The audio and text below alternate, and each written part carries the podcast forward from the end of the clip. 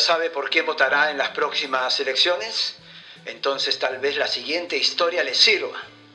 Russell Reeves, uno de los publicistas más importantes de la historia, habla sobre la importancia de la publicidad en la política.